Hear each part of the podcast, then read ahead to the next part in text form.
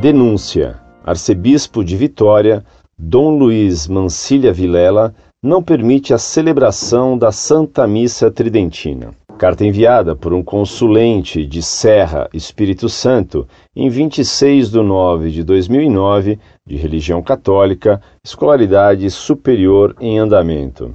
Um grupo em Vitória busca a celebração da Santa Missa em rito extraordinário, mas é impedido pelo arcebispo. Adaptado de textos de Cristiano Pereira, do site cristianopereira.blogspot.com barra 2009. Em junho, fomos ter com o excelentíssimo senhor arcebispo de Vitória, Dom Luiz Mancilha, para entregar uma petição neste sentido. Como já tínhamos o padre, pedíamos, na verdade, a liberação de uma igrejinha escondida no centro de Vitória. Fomos bem acolhidos por nosso pastor, entretanto, a resposta não poderia ser mais negativa. Não só não teríamos a liberação da igreja, como não obtivemos autorização para que o padre, que não é da diocese, celebrasse em qualquer lugar que fosse. E em agosto, depois da entrega da petição ao excelentíssimo arcebispo de Vitória, tivemos a já esperada notícia da negativa. A decisão foi transmitida pessoalmente por um padre da arquidiocese, que, entretanto, ouviu nossas razões e nos disse que o assunto não morreu. Não morreu, mas parece estar muito tímido. Infelizmente, não tivemos mais nenhuma notícia digna de nota, apenas alguns mais exaltados, passado susto, eu acho que até entendo, publicando nota em jornal, mas parou nisso.